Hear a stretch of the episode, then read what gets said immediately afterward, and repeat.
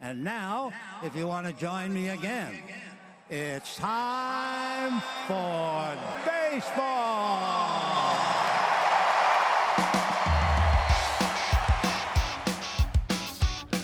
Driven deep to right field. There it goes. See ya. Top on down. Here comes a one-two pitch. Red Sox win the World Series.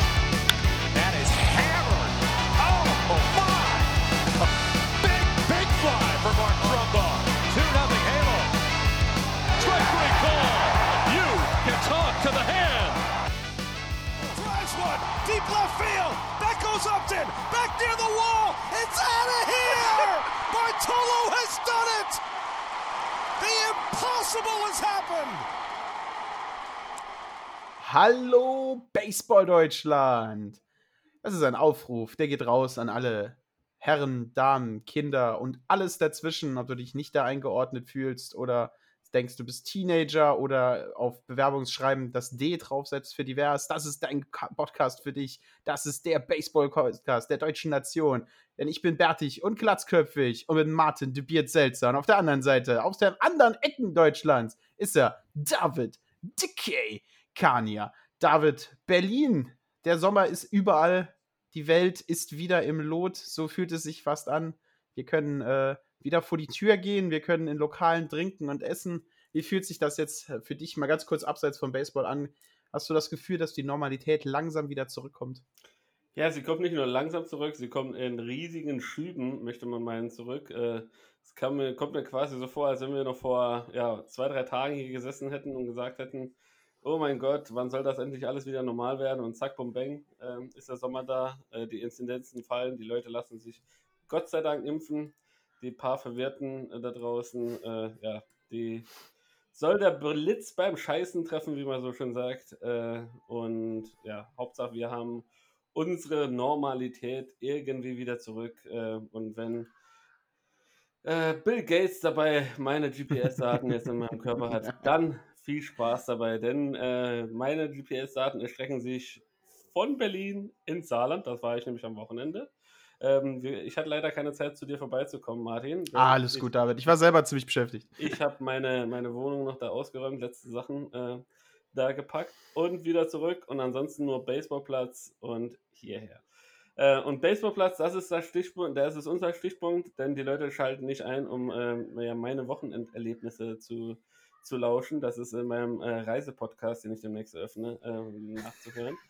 ähm, wir reden hier über Baseball. Und zwar Baseball aus der Bundesliga ähm, und aus der MLB. Und wie immer starten wir in der Bundesliga. Und äh, ja, am Freitagabend äh, gab es das erste Spiel ähm, dieses äh, zwölften Spieltags. Und da trafen die Heidenheim Heideköpfe auf die Stuttgart äh, Reds. Und die Vorzeichen ähm, hätten wir jetzt, sage ich mal, vier, fünf Wochen zurückgespult, hätten wir gesagt, zwei deutliche Siege, ja, ähm, und äh, Heidenheim äh, verschafft sich ein weiteres Polster. Doch es gibt eine neue Zeitrechnung, denn nach letzter Woche, nachdem die Heidenheim Heideköpfe gegen die äh, Munich Hard Disciples äh, ja, beide Spiele verloren haben, ähm, waren wir alle gespannt, wie die Reaktion denn sein würde, Martin. Ja, wir waren alle gespannt, wie die Reaktion sein wird. Und äh, vor allen Dingen waren wir, weil es ja tatsächlich äh, der Anschlussduell für Stuttgart an Angriff an Platz 2 wäre, war natürlich gespannt, wie das Stuttgart in die Schlacht werfen würde.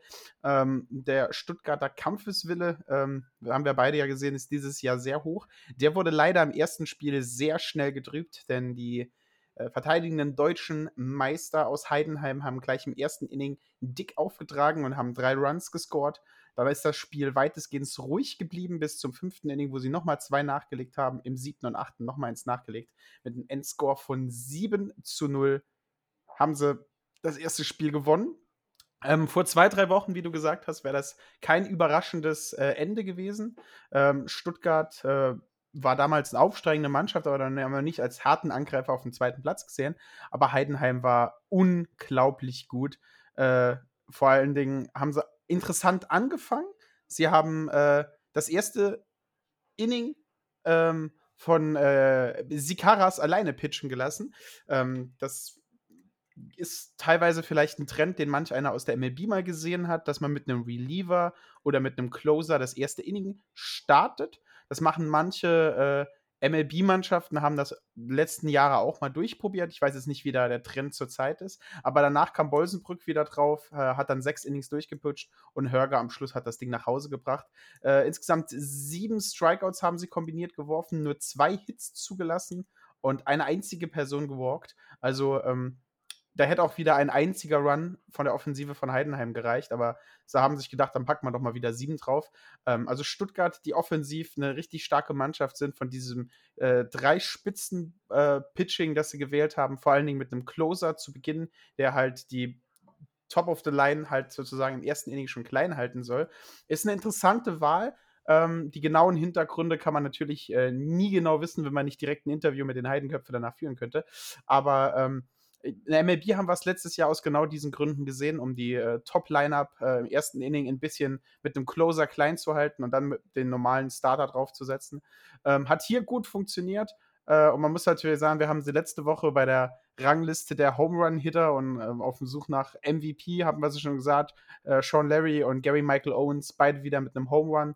Äh, der eine mit zwei RBIs, der andere mit drei RBIs. Da sind schon wieder fünf Runs allein schon durch die beiden reingekommen. Also die Offensive für Heidenheim Heideköpfe hat ihre Stars und das Pitching hat auch super funktioniert im ersten Spiel. Ja, ähm, die Offensive ist einfach der Wahnsinn bei den Heidenheim Heideköpfen und das hat sich halt in diesem Spiel wieder mal bemerkbar gemacht. Ähm, Spiel 2, äh, das dann am Samstag aufgetragen äh, wurde, war dann durchaus enger. Besonders äh, zu erwähnen ist halt die Rallye der Stuttgart Reds, die ja zum Schluss des Spiels nochmal richtig Gas gegeben haben, Martin. Ja, das zweite Spiel war eher das, was wir erwartet hätten, ähm, von, von der heutigen Standpunkt. Heidenheim wieder von Anfang an bockstark, von Anfang an richtig, richtig gut in der Offensive. Äh, man muss dazu sagen, sie haben wieder die Stadien gewechselt. Das zweite Spiel war in Stuttgart selber, also Stuttgart mit Heimrecht. Aber Heidenheim hat im ersten Inning schon wieder zwei Runs gemacht. Dann im dritten Inning nochmal zwei nachgelegt. Dort konnte Stuttgart aber ebenfalls punkten um aufs Board zu kommen. Im vierten Inning haben sie dann nochmal drei Runs draufgelegt, die deutschen Meister. Dann haben wir einen Zwischenstand von 7 zu 1. Und dann war so ein bisschen Stuttgart in Zugzwang. Sie machen im fünften nochmal eins. Heidenheim legt im sechsten Inning nochmal drei Runs nach. Und dann äh, kam so der, der, das Nachtreten so ein bisschen. Da haben die Stuttgart Reds auf dem Boden aber noch nicht verloren. Haben halt nach oben getreten und haben dann drei im siebten, einen im achten und einen im neunten und sind halt schon wieder nah rangekommen. Aber am Schluss hat halt dann einfach äh, das Glück und die Hits halt äh, gefehlt. Ähm, Im zweiten Spiel ging äh, Heidenheim eigentlich ihren gewohnten Pitching-Routine. Äh, Marquez Ramirez hat das Spiel begonnen und hat seinen dritten Sieg eingefahren. Vance danach äh, kam auf Mount für 2,2 Innings und als es dann ein bisschen enger geworden ist, kam ihr Closer Hörger drauf. Der hat dann ein Inning und ein Aus, also 1,1 Inning sozusagen gepitcht, hat zwei Hits zugelassen, einen Run, aber hat sich dann den ersten Save dieses Jahres ausgesichert. Ähm, ja, Closer für Heidenheim zu sein, ist irgendwie ein bisschen redundant. Du kriegst deine Saves nicht, weil du meistens mit 26 Punkten Abstand da stehst oder so. Aber da hat er seinen ersten äh, Run gescored. Ähm, und natürlich muss man wieder erwähnen, äh, Gary Michael Owens zwei Home Runs, Simon Göring einen Home Run, äh, William Jermaine hat auch ebenfalls einen Home Run und äh, Sean Larry auch wieder einen Home Run nachgehauen. Also im zweiten Spiel sind die Bälle äh, deutlich besser aus dem Stuttgarter Park geflogen als im ersten Spiel in Heidenheim selber. Ähm, klarer Sweep für Heidenheim, aber ähm, das müssen sie, das müssen sie zurzeit machen. Die, die Tabelle ist stark und gegen so einen Drittplatzierten in dem Moment ähm, war es auch wichtig, diese Punkte sich zu sichern. Und ich bin mir sicher, äh, Mannheim äh, dankt ihnen dafür nach diesem Wochenende. Ja, Mannheim sicherlich. Ähm, ja, freut sich, dass sie auf jeden Fall äh, ja auch aus eigener Kraft weiterhin die Playoffs-Plätze äh, sich sichern können und eventuell noch ein bisschen Druck auf Platz 3 dahingehend ausüben können. Ähm, ja, es ist auf jeden Fall so, dass äh, es auf jeden Fall kein Selbstläufer für die, für die Heidenheim Heideköpfe in, in Spiel 2 oder in beiden Spielen gegen die Stuttgart Reds war. Denn die Stuttgarter, muss man sehen, einfach über die ganze Saison sehr konstant ähm, sehr diszipliniert äh, unterwegs. Äh, ähm, bis jetzt, lass mich noch mal kurz gucken auf die Tabelle. Äh, äh zwar 10 Niederlagen kassiert äh, und 14 Siege jetzt äh, zurzeit, aber ähm, von, von allen Teams, die hinter den großen zwei stehen, äh, ja, mit das Konta konstanteste ähm, auf den Platz gebracht und äh, stehen zu Recht zurzeit noch auf Platz 3. Äh, müssen jetzt natürlich in den letzten Spielen der regulären Saison im Süden jetzt nochmal Gas geben, um ja, nicht, den, nicht den Platz ja, äh, Best of the Rest äh, ja, noch zu verlieren gegen die Mannheim Tornados, die von hinten auf jeden Fall drücken. Ähm, kommen wir dann zum, zur zweiten Partie in der Bundesliga Süd, ähm, die ja früher ein richtiger Leckerschmecker äh, gewesen wäre. Ähm, die Vorzeichen in dieser Saison sind leider bedeutend andere. Und zwar sprechen wir hier von den Regensburg Legionären gegen die Mainz Athletics. Die Regensburger äh, spielen wie die Heidenheimer sicherlich in einer anderen Liga diese Saison, mal wieder. Und ähm, die Mainzer äh, leider auch, ähm, denn wir haben sie tatsächlich vor der Saison viel, viel stärker eingeschätzt, viel, viel ja, weiter oben gesehen, eher die Mainzer an drei oder vier gesehen, als die Mannschaften, die jetzt zurzeit da stehen. Und äh, Spiel 1 hat mal wieder gezeigt, äh, ja, dass bei den Mainzern äh, in den Spielen auch gegen die Großen äh, ja, äh, nicht viel gelingt, Martin. Ja, es war eine Partie in der Armin Wolf Arena, auf die man sich hätte vor Beginn der Saison natürlich ein bisschen mehr freuen können. Ähm, Regensburg äh, hat jetzt durch die Patzer der letzten Woche ähm, den, den, den Anschluss an den ersten Platz wieder bekommen. Und ähm, so war es halt jetzt dieses, dieses Wochenende an ihnen gelegen, diesen Platz halt auch noch zu halten. Ähm, und sie haben gut angefangen. Äh, das erste Spiel ging 13 zu 3 aus, mit sehr vielen Runs in den späten Innings. Ähm, Mercy Rule nach dem achten Inning. Ähm, die Legionäre gingen früh in Führung im dritten Inning. Äh, da konnte aber die Athletics im vierten Inning drei Runs selbst scoren, um die Führung zu übernehmen. Konnten die auch genau ein Inning halten. Dann hat aber Regensburg äh, erst drei Runs nachgelegt, dann im sechsten nochmal einen, dann nochmal drei im siebten und im vierten dann, äh, im achten dann vier Stück, um die Mercy Rule komplett zu machen. 13 zu 3 ging das Ganze aus. Ähm, Zwei Home Runs haben sie erzielt. Einer von Pascal Amok, der Amon, der andere von Erik Harms. Ähm, ja, Wildenhain, der Starting Pitcher der Athletics, hat halt zu Beginn eigentlich ganz gut ausgesehen. Hat halt, wie gesagt, die ersten Innings sehr stark gepitcht, die Gegner sehr stark klein gehalten. Aber dann kam halt irgendwann der Moment, wo alles ein bisschen eingebrochen ist und das war halt das fünfte Inning. Ähm, dann der Reliever da hinten drauf kam, Musier, äh, hat halt auch nicht das Spiel so klein halten konnten und dann konnten die Legionäre halt einfach ihre Offensivpower äh, durchziehen. Ähm, und vor allen Dingen gesagt, Pascal Amon und Erik Amon und Erik Harms äh, mit jeweils drei Hits in fünf At-Bats. Ähm, sehr stark am Schlag, die komplette Mannschaft eigentlich geglänzt mit Offensivaktionen. Und ja, ähm, muss man einfach gestehen, die bessere Mannschaft hat das erste Spiel eindeutig gewonnen. Ähm, ja, das erste Spiel ähm, eindeutig gewonnen, auch in Mercy Rule. Ähm, Im zweiten Spiel, das äh, dann auch am Samstag stattgefunden hat, das erste war ja auch am Freitag, ähm, eine halbe Stunde später als die Heidenheimer haben die Regensburger angefangen zu spielen. Ähm, äh, hat dann das zweite Spiel am Samstag gegen 14 Uhr angefangen, gegen die Regensburger Legionäre, gegen die Mainz Athletics. Und äh, im Gegensatz zum ersten Spiel haben wir da eine ganz andere äh, Ausgangsposition irgendwie gehabt oder äh, Endresultat E aber auch so vom, vom Gefühl her, wenn man sich auch die Highlights anguckt, ein viel, viel knapperes, viel, viel engeres Spiel, so äh, mit, mit Mainzern, die wir uns gewünscht hätten, dass sie über die ganze Saison, Saison so performt hätten, Martin. Ja, vor allen Dingen äh, Mainzer Mannschaft, die sehr früh aggressiv gegen die Regensburger angegangen sind. Und ich glaube, das ist halt so ein bisschen der Trick. Ähm, das ist halt auch das, was dir den Sieg gegen so vermeintlich stärkere Mannschaften einbringt, wenn du sehr früh äh, Punkte machst, wenn du sehr früh den Pitcher rausbringst. Ähm, drei Runs im ersten, einen Run im zweiten Inning. Die Legionäre haben dann im zweiten Inning drei Runs zurückgeholt und im dritten dann den Ausgleich geschafft. Und dann stehst du halt so viertes, fünfte Inning unentschieden. Mainz erhöht nochmal um einen, die Legionäre ziehen mit zwei nach. Und dann im neunten Inning ähm, schaffen es tatsächlich die Legionäre noch den Ausgleich zum 6 zu 6, zum, äh, die Athletics sich den Ausgleich zum 6 zu 6 zu machen. Aber die Guggenberg-Legionäre sind halt einfach die Guggenberg-Legionäre. Und äh, wir haben im neunten Inning halt einen schönen Walk-Off-Sieg äh, der Legionäre. Ähm, und zwar ganz, ganz simpel. Äh, Stahlmann steht noch auf dem Mount und pitcht und Eric Harms haut einfach einen Home Run auf einen 1-0-Account.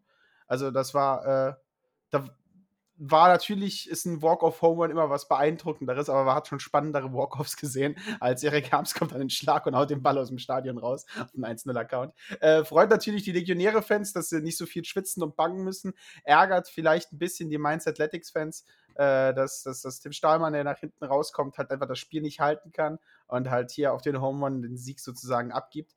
Ähm, ja, es ist der einzige Earned Run, den er in zwei Innings verdient hat und der kostet halt seine Mannschaft das Spiel. Das ist traurig, aber das ist halt leider Baseball. Traurig, aber das ist leider Baseball. Martin, an dir ist ein Dichter verloren gegangen, auf jeden Fall. Äh, äh, traurig, aber das ist leider Baseball. Schön zusammengefasst. Ähm, äh, wenn, wir, wenn wir anfangen, Merchandise zu drucken, ich, äh, ich hoffe, dass das unser erstes T-Shirt wird. Ich glaube. Äh, Bald Bearded Baseball. Hinten traurig, aber das ist aber Baseball. ich glaube, äh, bis der Podcast hier aufgenommen ist, wissen wir nicht mehr, wie der Spruch hieß. Aber das Gute ist, wir können es uns natürlich nachher nochmal anhören, denn äh, wir machen immer direkt, wir cutten hier nichts raus, äh, sämtliche Versprecher, sämtliche äh, ja, Falschinfos, Fake News, die bleiben einfach hier drin. äh, und äh, wenn es keiner merkt, dann merkt es keiner. Nee, Spaß beiseite. Wir, wir recherchieren immer so gründlich es geht, äh, aber natürlich können uns auch irgendwelche Fehler ja. passieren. Als, als, als, kleiner, als kleine Anekdote von, von Amerika, die das halt, äh, das Podcast-Game Amerika ist ein bisschen größer. Und äh, da ist die Aussage, äh, war die Aussage, äh, also die Leute, die sagen, sie sind authentisch, sind nur zu faul zum Cutten. Also wir sind authentisch. ja, aber wir wollten ja heute, weil Deutschland ja gleich Fußball spielt, äh, wollten wir ein bisschen Gas geben. Wollen wir den Süden erst fertig machen oder hüpfen wir gleich hoch in den Norden? wir hin? hüpfen so, wie uns äh, die Bundesli Baseball-Bundesliga.de Seite die Spiele gibt, hüpfen wir hoch und runter. Und da kommen wir jetzt zu einer Mannschaft, die ich glaube, vor Glück, ihr Glück kaum fassen kann, dass sie tatsächlich in dieser Saison noch ein Spiel spielen kann. Corona-Wahnsinn, wo äh, das Auge nur hinsieht und in Nordrhein-Westfalen ganz besonders die Cologne Cardinals dürfen endlich Baseball spielen. Und äh, ja, sie haben es äh, in diesem Spiel gegen die Dortmund mit den Dortmund Wanderers zu tun gehabt. Und die ihrerseits, äh, ja, zwar äh, jetzt nicht top, top, top in die Bundesliga-Saison gestartet sind, aber doch auch mit beachtlichen Leistungen. Und ähm, für alle Mannschaften war somit ein äh, spannendes äh, äh, Spiel garantiert, Martin. Ja, ein spannendes Spiel war garantiert und es war ein Spiel, ähm, von das ich von meiner Seite natürlich sehr feiere. Es war ein Pitcher-Duell. Der Endstand ist 2 zu 1 für die Dortmund Wanderers. Es war auch ein Sieg im neunten Inning. Das ganze Spiel war halt halt von fehlenden Runs geglänzt. Ähm, und auch die Anzahl an Errors sind überschaubar gering. Zwei Stück für die Wanderers, einer für die Cardinals. Ähm, die Wanderers selber übernehmen im vierten Inning die Führung. Ähm, ich schaue ganz kurz, äh, Ala, äh, Alba Rodriguez, Ivan, also Ivan José Alba Rodriguez hat auf dem First Pitch ein äh, Single gemacht und daraufhin ist Vincent äh, Valesquez gescored. Ähm, das hat halt ihn früh, also früh hat ihn die Führung halt eingebracht, die sie lange halten konnten bis hoch ins achte Inning. Da haben die Cardinals ähm, ausgeglichen. Ähm, ihr dritter Hitter Rosenthal hat das ganze Ding halt mit einem schönen Hit den Ausgleich erzielt. Und dann sind wir im neunten Inning und die Wanderers schaffen so im neunten Inning natürlich das, was sie schaffen müssen, um zu gewinnen. Sie machen einen, äh, einen Sieg, äh, äh, einen Sieg, einen Run. Ähm, Dean Christoph äh, hat einen Hit bei drei At-Bats und sorgt halt damit dafür, dass die Punkte nach Hause kommen. Und äh, ja, 2 zu 1 geht das Ganze aus. Schönes Pitching-Duell. Äh, Paradella Oliveros auf äh, Seiten der Wanderers hat sechs Innings durchgeworfen, neun Strikeouts. Danach kommt äh, Martin Carrion, äh, der, der 2,2 Innings geworfen hat. Ähm, ebenfalls mit fünf Strikeouts. Zusammen haben sie nur vier Walks und äh, drei Hits zugelassen. Und auf Seiten der Cardinals äh, sieht es ähnlich aus. Ne? Äh, Piontek äh, hat die ersten 5,1 Innings geworfen mit drei Strikeouts, vier Walks und zwei Hits zugelassen. Äh, und Stockhaus danach hat sich leider den Loss müssten aufschreiben. Er hat äh, 3,2 Innings gepitcht, also drei Innings und zwei aus im äh, sechsten Inning sich geholt, hat ebenfalls nur zwei Hits zugelassen und dafür ist ein Run reingekommen, fünf Strikeouts. Insgesamt haben die Cardinals sechs Leute gewalkt und einen Home Run abgegeben.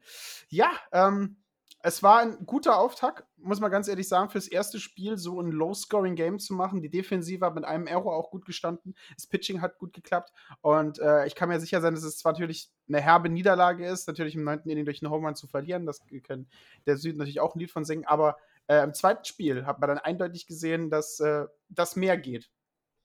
Ja, dass auf jeden Fall mehr geht und gerade äh, ja, in Bezug auf die Offensive, äh, muss man sagen, äh, ging mehr. Und ähm, die Kölner Cologne Cardinals konnten im zweiten Spiel sich mit 13 zu 6 gegen die Dortmund Wanderers durchsetzen.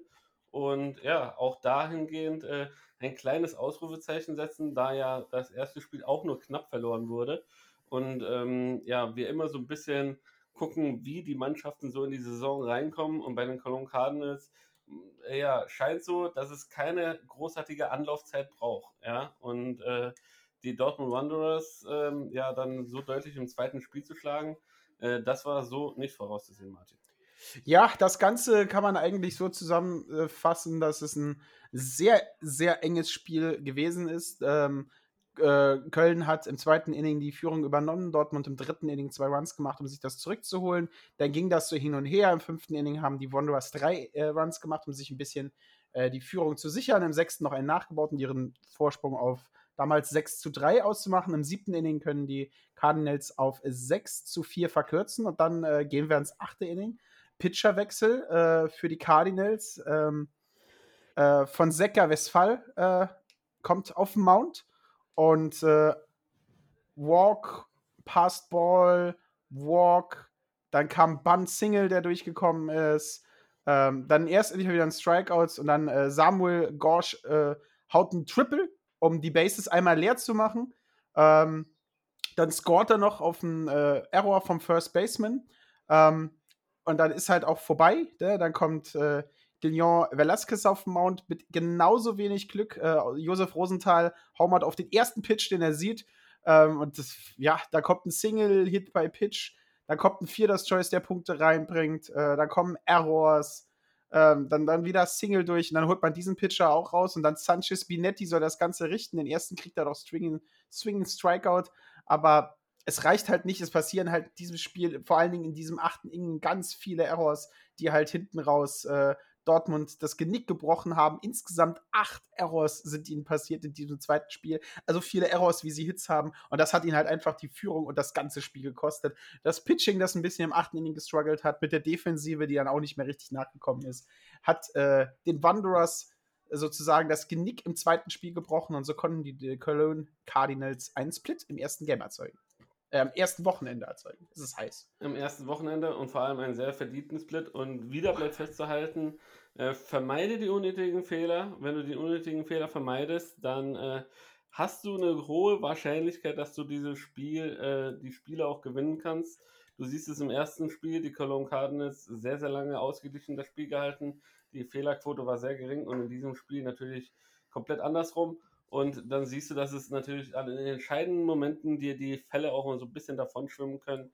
Ähm, ja, man muss aber trotzdem sagen, die Dortmunder äh, weiterhin sehr stark äh, in, in diese Saison reingekommen. Letztes Jahr quasi als äh, Aufsteiger wieder reingekommen in die Bundesliga ähm, und äh, sich tatsächlich äh, ja, die, die Zeit genutzt und äh, gut gescoutet ähm, dass man äh, ja, äh, ein, ein gutes, äh, gut, gutes Line-up zusammenstellen konnte, um in der Bundesliga Nord äh, ja, äh, competitive zu sein, also sprich äh, ja, bereit zu sein, gegen die anderen Mannschaften gut auszusehen und gut zu bestehen. Und das gefällt mir, weil bis jetzt muss man sagen, ist auch gerade im Norden im Gegensatz zum Süden so ein bisschen die Ausgeglichenheit höher, Martin. Ja, die Ausgeglichenheit ist höher. Und du hast gesagt, die Ziele der Mannschaften sind es, competitive zu sein. Competitive zu sein. Die Ziele der Mannschaften sind es, im Norden mitkämpfen zu wollen.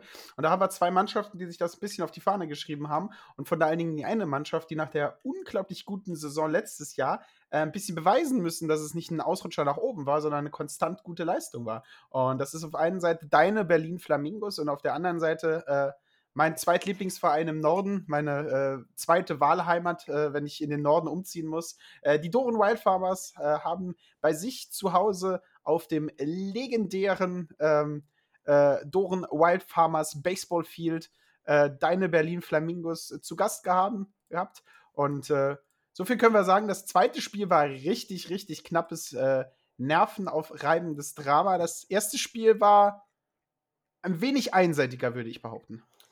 Das behauptest du. Äh, ich würde da schon eher davon sagen, dass es lange Zeit auch ausgeglichen war. Und irgendwann ist da halt einfach so ein bisschen, ja, der Knoten geplatzt. Aber äh, ich möchte dir nicht vorgreifen, Martin. Ich freue mich auf deine fundierte Analyse. Ja, die fundierte Analyse fangen wir da an, wie wir sie die ganze Zeit anfangen, wenn wir einfach mal die Runs per Inning durchgehen. Die Wild Farmers auf dem heimischen Acker äh, haben sich nicht lumpen lassen und im ersten Inning drei Runs erzielt, drei Punkte gemacht. Die Flamingos äh, haben im zweiten Inning zurückgeschlagen, indem sie zwei Punkte erzielt haben und keinen zugelassen haben. Im dritten nochmal einen zum Ausgleich, aber die Wild Farmers wären nicht die Wild Farmers, wenn sie es auf sich sitzen gelassen haben. Im dritten Inning zwei Stück gemacht, im vierten Inning drei Stück nochmal nachgehauen.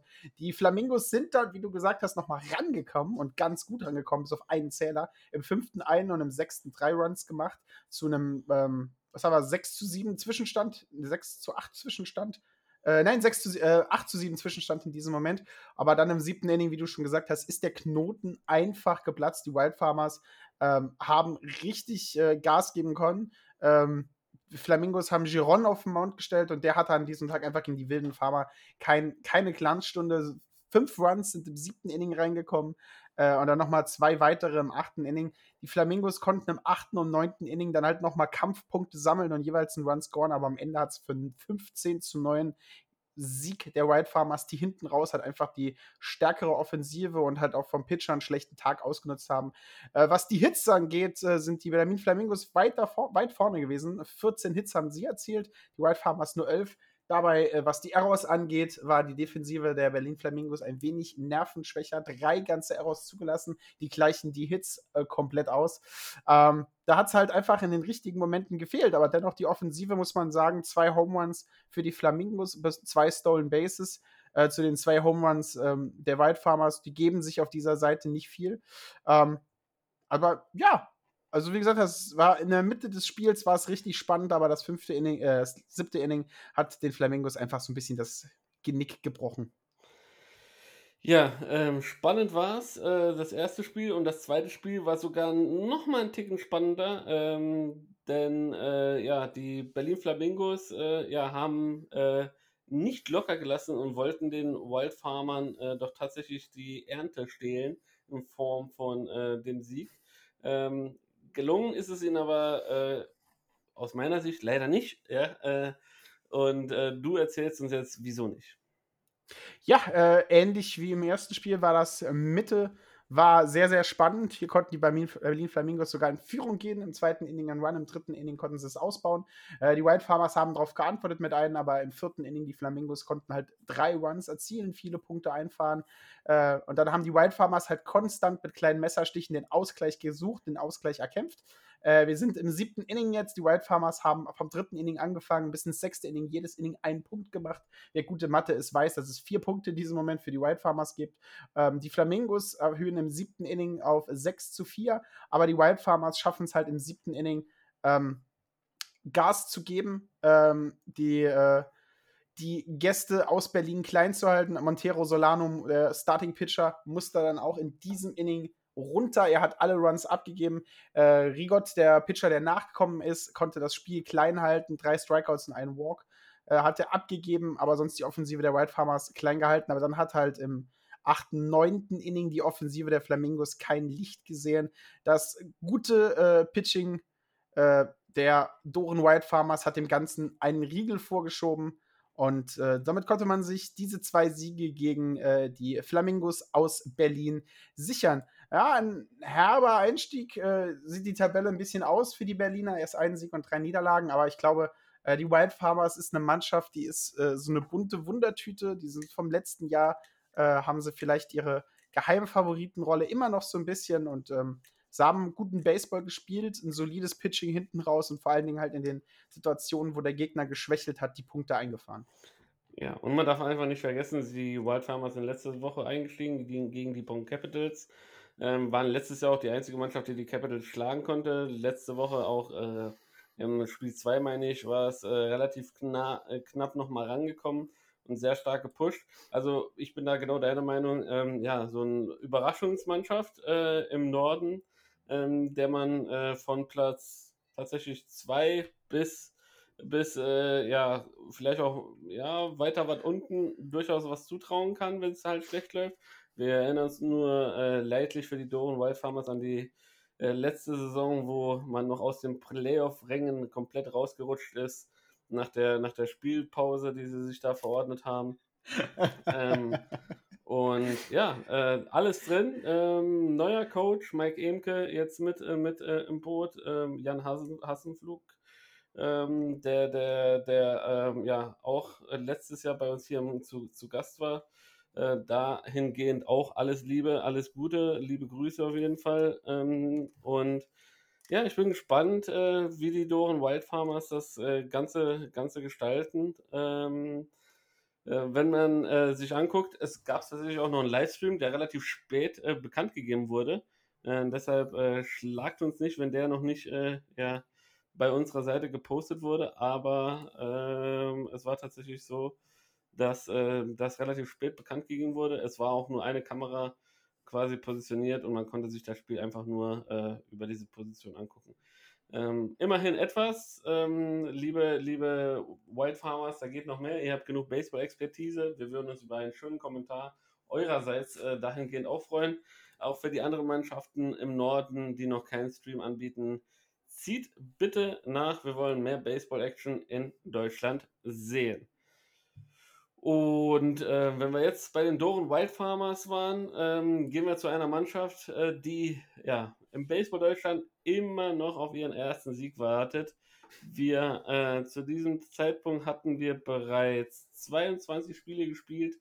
22 Mal hat es nicht geklappt. Äh, jetzt äh, haben die äh, IT Sure und Falcons mit den Mannheim Tornados zu tun gehabt. Und auch hier waren die Vorzeichen sicherlich nicht so, dass man ja im Vorbeigehen ja einen Sieg hätte einfahren können. Und äh, trotzdem ähm, ja, haben sie es versucht, Martin, und wie ist es ausgegangen?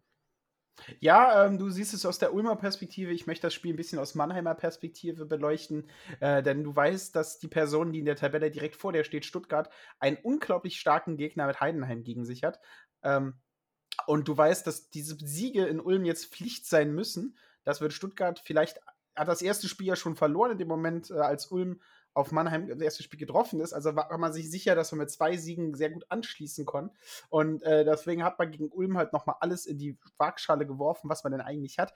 Aber das erste Spiel hat äh, überraschend angefangen, denn die IT Show Falcons als Gastgeber gingen im ersten Inning 1 zu 0 in Führung und konnten das auch bis ins dritte Inning halten. Da war es erst dem Mannheim Tornados vergönnt, äh, auszugleichen. Äh, Girasol, äh, der Pitcher äh, der IT Show Falcons, hat bis dahin ein richtig gutes Spiel abgeliefert. Die Defensive hinten dran hat auch richtig gut die Basen clear gehalten, wie man so schön sagt im, Deutschland, äh, im Saarland.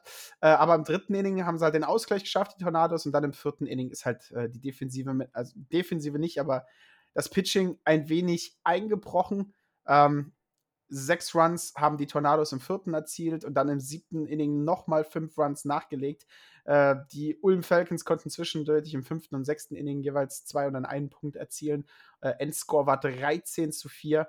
Ähm, die Offensive der, der Tornados war halt einfach dann für die IT-Show Falcons hinten raus, was das Pitching angeht. Zu viel. Äh, Freisberger hat äh, den Loss einstecken müssen äh, von der Bank aus konnte sein Team halt nicht nach vorne bringen und das war halt schade, was das Ganze angeht, denn die Show Falcons haben gut angefangen, auch gut verhalten und sie haben sich halt absolut verbessert. Also kein Error äh, hinten raus, fünf Hits erzielt mit den fünf Hits, die sie gemacht haben, vier Runs gescored, ähm, zwei Home Runs äh, haben aber die Tornados geschlagen. Ähm, und da ist halt einfach der, der größere Kader, da ist halt einfach mehr Erfahrung, bessere Pitcher, besseres Base Running, bessere Offensive, drei Stolen Bases auf der Seite, 25 Mann haben die Mannheim Tornados auf Base gelassen, sechsmal gewalkt wurden sie. Ähm, also es war ein Offensivspektakel für die ähm, äh, für die für die für die äh, Mannheim Tornados und äh, 11 Strikeouts und 13 Leute gewalkt, muss man sich vorstellen. Die IT Show Falcons kriegen 13 geschenkte First Bases und schaffen es das nicht in, in mehr Punkte umzuwandeln. Äh, da muss halt offensiv mehr auch gegen so ein Top-Team wie die Mannheim Tornados kommen. Aber auf der anderen Seite war das ein wichtiger Sieg für die Tornados. Und äh, noch viel wichtigerer Sieg in Spiel 2, das können wir eigentlich ganz kurz äh, ähm, zusammenfassen. Es war ein Sweep nach dem sechsten Inning, 16 zu 1 für die Tornados das Pitching der IT Show Falcons äh, mit äh, äh, Horacio Rosso kam, äh, ne, das wird falscher Pitcher, äh, mit Krüger, Amel und Kavak hatten halt einfach der Offensive der Tornados nichts entgegenzusetzen. Die haben vier Runs im dritten, sechs Runs im vierten, einen im fünften und nochmal sechs Runs, äh, fünf Runs im sechsten Inning nachgelegt. Äh, 16 Runs auf 16 Hits. Äh, siebenmal gewalkt worden. Also die Mannheim Tornados einfach die stärkere Mannschaft hier an dieser Stelle.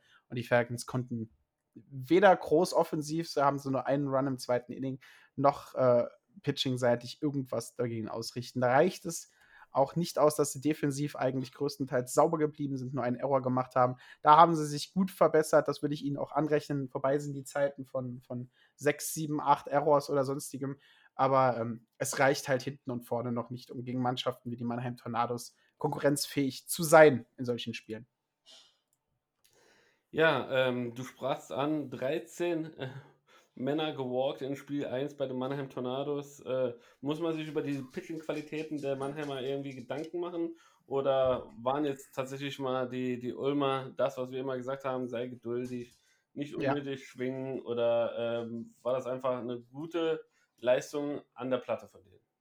Ja, ich glaube halt auch einfach, dass es ähm, ein gutes Calling vom Coach war ähm, der vielleicht die Mannschaft darauf eingestellt hat, nicht nach, nach vielen äh, Bällen im Dreck sozusagen äh, äh, zu schwingen. Also die, die Mannheim äh, Tornados haben auch gefühlt jede Person, die einen Ball über die, über die Platte werfen kann, hat auf dem Mount gestanden.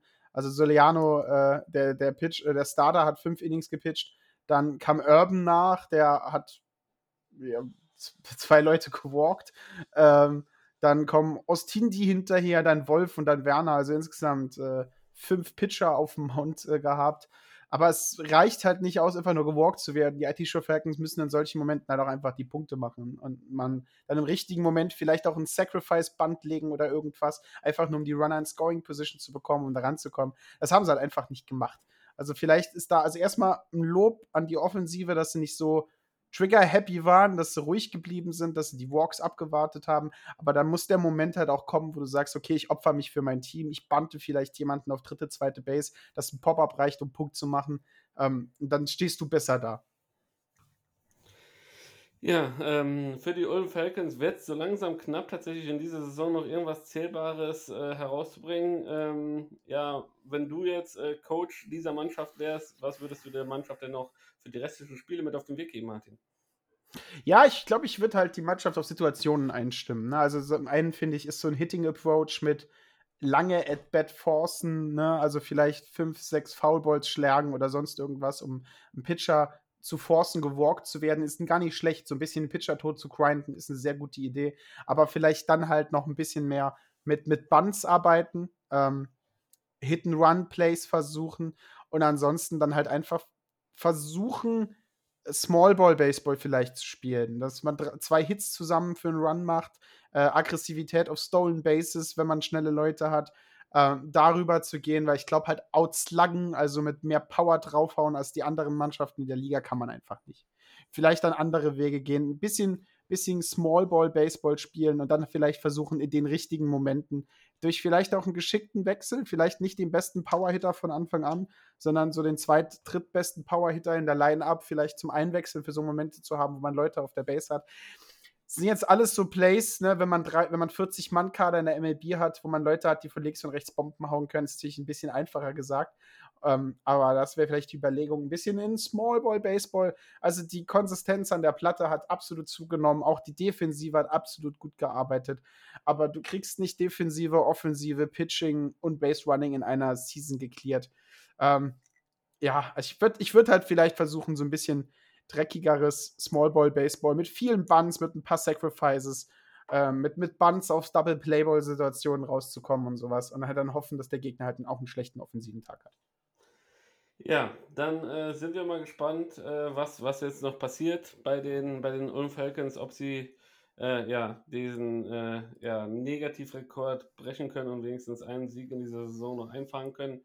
Ich, ich würde mir es für die Jungs wünschen, ähm, denn dass sie keine äh, schlechten Baseballer sind, haben sie oft genug schon unter Beweis gestellt. Ähm, manche Spiele wurden halt tatsächlich nur in einem entscheidenden Inning quasi hergegeben, sodass es sehr oft viel, viel deutlicher war äh, vom Ergebnis, als es schlussendlich tatsächlich äh, ja, auf dem Platz oder vor Ort gewesen ist. Ähm, deshalb, äh, ich, meine Daumen sind dahingehend gedrückt. Und ja, äh, wir haben es schon äh, öfters diskutiert und jetzt kommen wir zu einem Spiel ähm, mit einer Mannschaft oder mit zwei Mannschaften, die in dieser Saison für viele, viele positive Überraschungen gesorgt haben. Ähm, ich spreche von den Tübingen Hawks, die sich als wahrer Favoritenschreck herausgestellt haben und gegen die quasi keine Mannschaft gerne spielt. Und ich rede von den München Hard Disciples, die letzte Woche äh, ja, den unerwarteten Sweep gegen die Heidenheim Heideköpfe geschafft haben. Und man muss sagen, nach einem bescheidenen Start in die Saison äh, nochmal die Kurve gekriegt haben und jetzt pushen, pushen, pushen, um nochmal in die Playoffs äh, zu kommen. Äh, vor diesem Spiel äh, hieß es an sich für die München Hard Disciples verlieren verboten. Wenn man noch äh, weiterhin äh, die Chancen ausrechnen lassen, ausrechnen möchte für die Playoffs.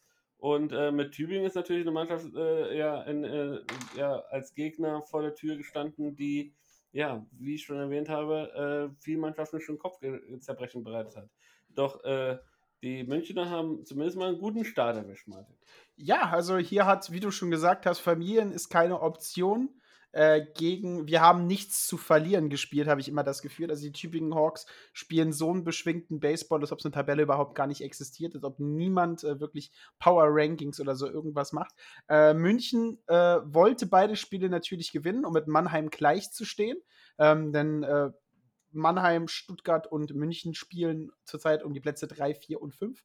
Ähm, aber das erste Spiel hat halt eindeutig das gezeigt, was München auch die Woche vorne dran als der wirkliche Favoritenschreck äh, und, und Giant Slayer möchte man fast äh, als Titel der München Hard Disciples dieses Jahr geben.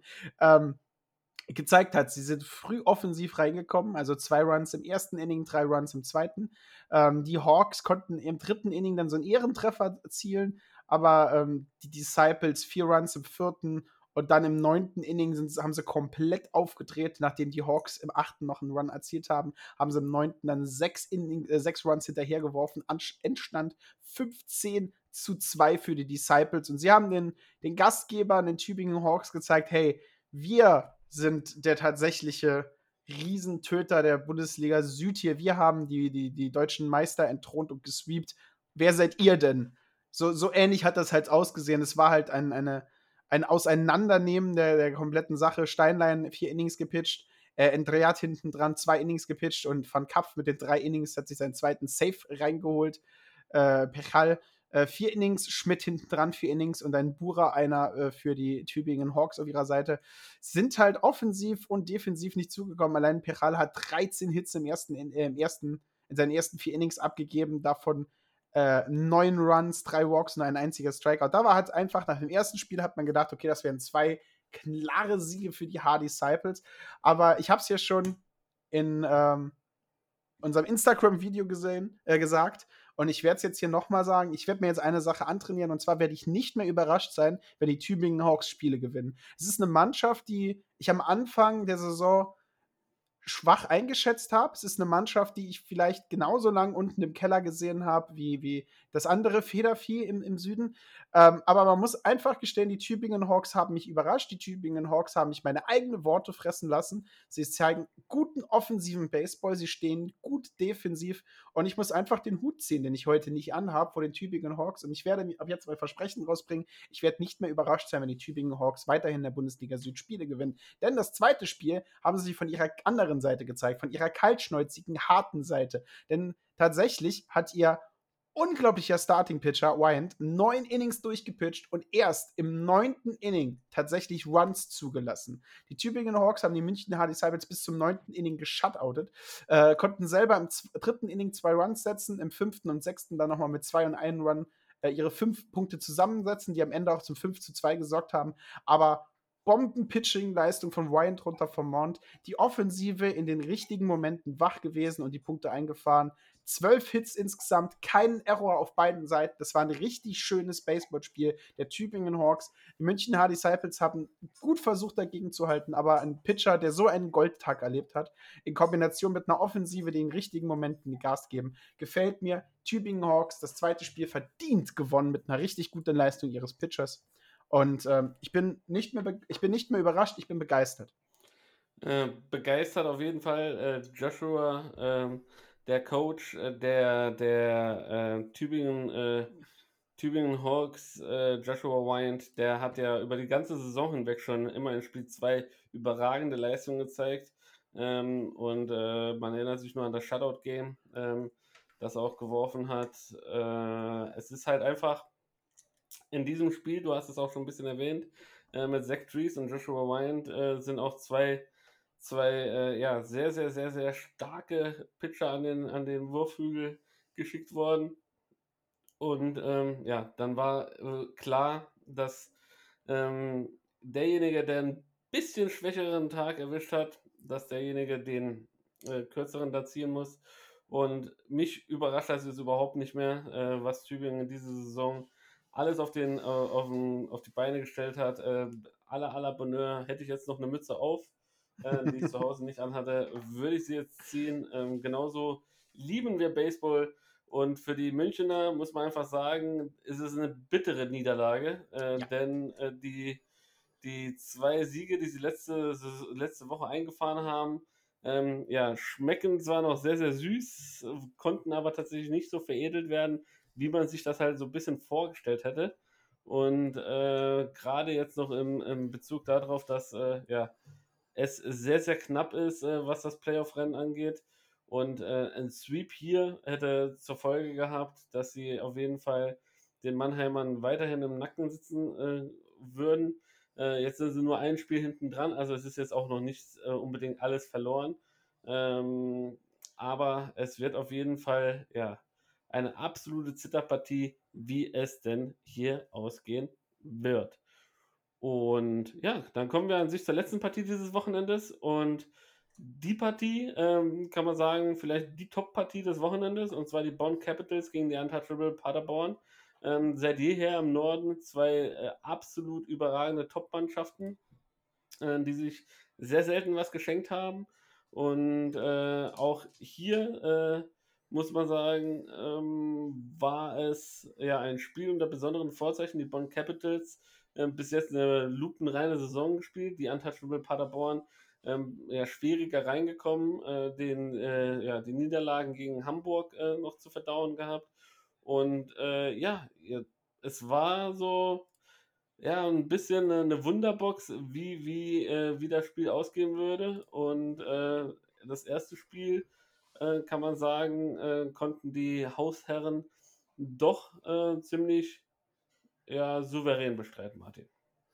Ja, souverän bestreiten, äh, hinten raus bestimmt, aber das Spiel hat anders angefangen, als man es aus, aus Capitals Sicht gerne gehabt hätte. Die Untouchable Paderborns haben im ersten Inning äh, auf den Starter Koch schöne drei Runs eingefahren, dann konnte man das Ganze beruhigen und der Zwischenstand von 3 zu 0 blieb halt bis zum vierten Inning. Da haben die Bonn Capitals dann ihre Chance äh, gewittert. Äh, Dembowski kam äh, auf dem Mount äh, für die Untouchables und der war halt leider der Offensivpower nicht gewachsen und hat halt auch einen schlechten Tag erwischt, denn er hat kein einziges Aus erzielt, äh, drei Hits abgegeben, eine Person gewalkt und noch drei Earned Runs aufgeschrieben. Sechs Runs haben die Bonn Capitals im vierten Inning erzielt, dann nochmal einer im sechsten und einer im achten Endstand 8 zu 3. Ähm, ja, die Bonn Capitals, starke Mannschaft. Ähm, richtig, richtig gute Offensive gezeigt, vor allen Dingen wieder. Und das ist halt die Sache im richtigen Moment, wenn ein Pitcher ausgewechselt wird, der vielleicht nicht so gerade richtig reinkommt, äh, den dann halt auch eiskalt ausgenutzt. Ähm, da muss man halt einfach zugestehen, äh, haben sie gut gemacht, haben ihre Zeichen richtig gelesen, hatten halt vielleicht auf, ähm, auf dem Boski halt auch einen Pitcher, den sie gut lesen konnten und haben das halt eiskalt ausgenutzt. Und wie nutzt man sowas eiskalt aus? Natürlich mit vier Home Runs über die ganze Partie. Äh, einer äh, von Lee einer von Joyce, einer von Lamp Hunt und einer von Van Menzel. Ähm, vier Home Runs sorgen meistens dafür, dass man ein Spiel gut gewinnt. Da machen auch die drei Errors hinten raus nichts mehr dran. Äh, 3 zu 8, das erste Spiel in dieser Begegnung der Spitzenteams im Norden. Ja, 3 zu 8, ähm, äh, das erste Ergebnis. Äh, Im zweiten Spiel, äh, muss man sagen, äh, haben, war alles drin. Ja, es war ein Nailbiter, möchte man sagen. Es äh, musste bis zum Ende gezittert werden, bis eine Entstand Entscheidung feststand. Und äh, ja, in dem Fall die glücklichen Gewinner um den äh, ja, Teamchef äh, Max Schmitz, ähm, der quasi äh, hier für die Bonn Capitals siegreich vom Platz gegangen ist mit 11 zu 10, Martin. Ja, 11 zu 10, aber äh, dieses Ergebnis 11 zu 10, also wer sich jetzt ein Baseballspiel vorstellt, das 11 zu 10 ausgegangen ist, der denkt hundertprozentig nicht an dieses Spiel. Äh, die Bonn Capitals haben es den Untouchable Paderborns heimgezahlt, denn äh, haben drei Runs selbst diesmal jetzt im ersten Inning gemacht. Die Paderborner konnten im zweiten Inning dann aufschließen mit einem Run und dann war lange, lange, lange Zeit Ruhe, was äh, die Untouchables angeht. Aber nicht, was die Capitals angeht. Im vierten, fünften und sechsten Inning jeweils einen Run gescored. Im achten Inning hat Paderborn aber nochmal einen Run zum Anschlusstreffer gemacht. Und als dann die Bonn Capitals fünf Runs im achten Inning auf den Tisch gelegt hat, hat äh, Baseball Deutschland und äh, die, die, man muss aber sagen, die Statistik einfach gesagt, ja, das da war es jetzt. Aber nicht so mit den Untouchable Paderborn. Du musst dir diese Situation vorstellen. Du kommst mit einem Zwischenstand von 11 zu 2 ins neunte Inning rein. Wie viele Teams lassen den Kopf hängen? Wie viele Teams denken sich, dass da können wir nie wieder aufnehmen? Wir versuchen jetzt noch ein bisschen was äh, äh, zu zeigen, um vielleicht unsere Fans glücklich zu machen. Aber was die Untouchable Paderborner äh, da gezeigt haben, Wahnsinn. Also Tomisch ist am Pitchen für äh, die Gegner. Äh, Marco Cardoso homert auf dem 2-2-Account erstmal und öffnet so das ganze Feld. Dann Finn Bergmann mit einem Single. Hit by Pitch. Noch ein Single hinten dran. Dann hast du, ähm, genau, hast du Bases loaded. Und es ist, erinnerst du dich, als wir in, in, in London gesessen haben und die Yankees im ersten Inning so viele Punkte gemacht haben? Ich habe gesagt, ist nicht so viel. Vier Punkte sind einmal Bases voll, einmal Bases leer und dann bist du drauf. Und genauso haben es gemacht. José Alexander Martinez Corona haumert auf ein 1-1er hin, macht die kompletten Bases clear, Grand Slam Hit ja und dann ist alles noch mal drin. Du machst in diesem Moment, hast du schon fünf Ones reingeholt und sie geben Gas und sie geben Gas und am Schluss hat es leider nicht gereicht. Zwischenzeitlich kommt immer wieder ein Strikeout rein, zwischenzeitlich kommt immer wieder ein Aus und ähm, als dann Marco Cardoso zum zweiten Mal im Inning einen Home Run geschlagen hat und man tatsächlich auf einen Run rangekommen ist, zieht man die Reißleine, vertraut seinem Pitcher nicht mehr. Also, dass man dem Pitcher überhaupt bis dahin äh, vertraut, ist eine Überraschung. Bringt Miselli drauf. Äh, der spielt äh, gegen Finn Berger, der natürlich dann danach einen Hit gehabt hat, dieses Inning, und äh, strikt ihn aus. Und äh, Miselli rettet mit seinem Save diesen, diesen Sieg für die Capitals. Aber was die Paderborner da am 9. Inning gezeigt haben, Wahnsinn.